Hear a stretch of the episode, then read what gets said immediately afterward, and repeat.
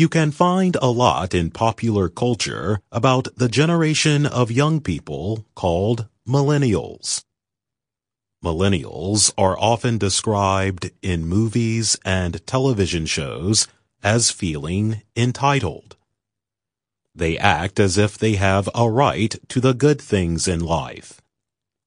Many millennials also are identified as jobless and more likely than other young people to be living with one or both parents. The youngest members of this generation are in their middle twenties, while the oldest are nearly 40 years old. They lived through the Great Recession of 2007 to 2009. Many are weighed down with debt from student loans and have a hard time finding a good job in their field of study. Some were strong candidates for such jobs, but instead accepted a lower paying position. Today, those decisions and experiences continue to affect millions of millennials.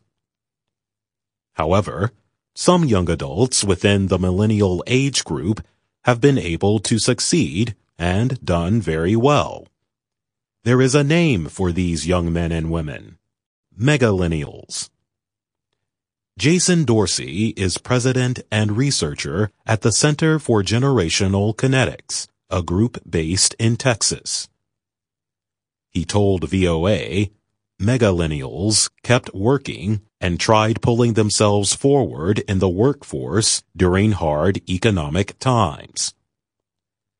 Dorsey added that megalennials are now further ahead compared to the rest of their generation because they were still out there producing, doing what they could do to make it happen.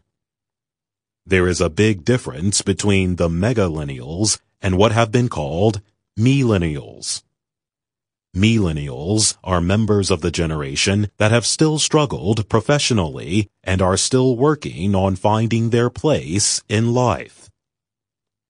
What we think is fascinating is that the group of people that are most offended at work by millennials acting entitled are actually other millennials who do not feel entitled. Dorsey said. They think the rest of the generation is giving them a bad reputation.